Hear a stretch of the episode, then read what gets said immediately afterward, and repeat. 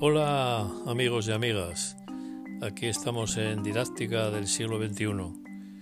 Hoy hemos querido entrevistar a una profesora de enseñanza secundaria para que nos comente cómo hacen los docentes para, para estar al día en sus conocimientos.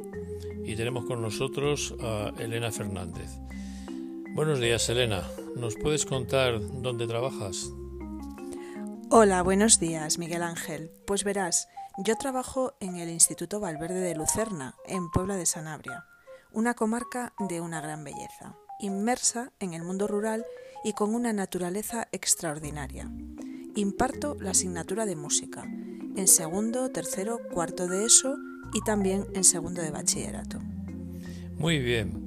Oye, ¿los docentes necesitáis eh, actualizar vuestros conocimientos o sencillamente podéis impartir vuestras eh, clases de cada curso eh, de la misma manera durante toda una vida? Por supuesto, es absolutamente necesario que nos actualicemos continuamente. La evolución social y sobre todo el impacto de las tecnologías de la información y de la comunicación hacen que tengamos que renovar nuestros conocimientos y nuestra metodología para llegar a nuestro alumnado y también para prepararles y prevenirles de un uso irresponsable de los medios que normalmente tienen a su alcance. Elena, ¿y cómo hacéis para llevar a cabo esta actualización o esta formación? Bueno, pues hay diversas maneras de llevarlo a cabo, pero la más usual es hacer cursos de formación.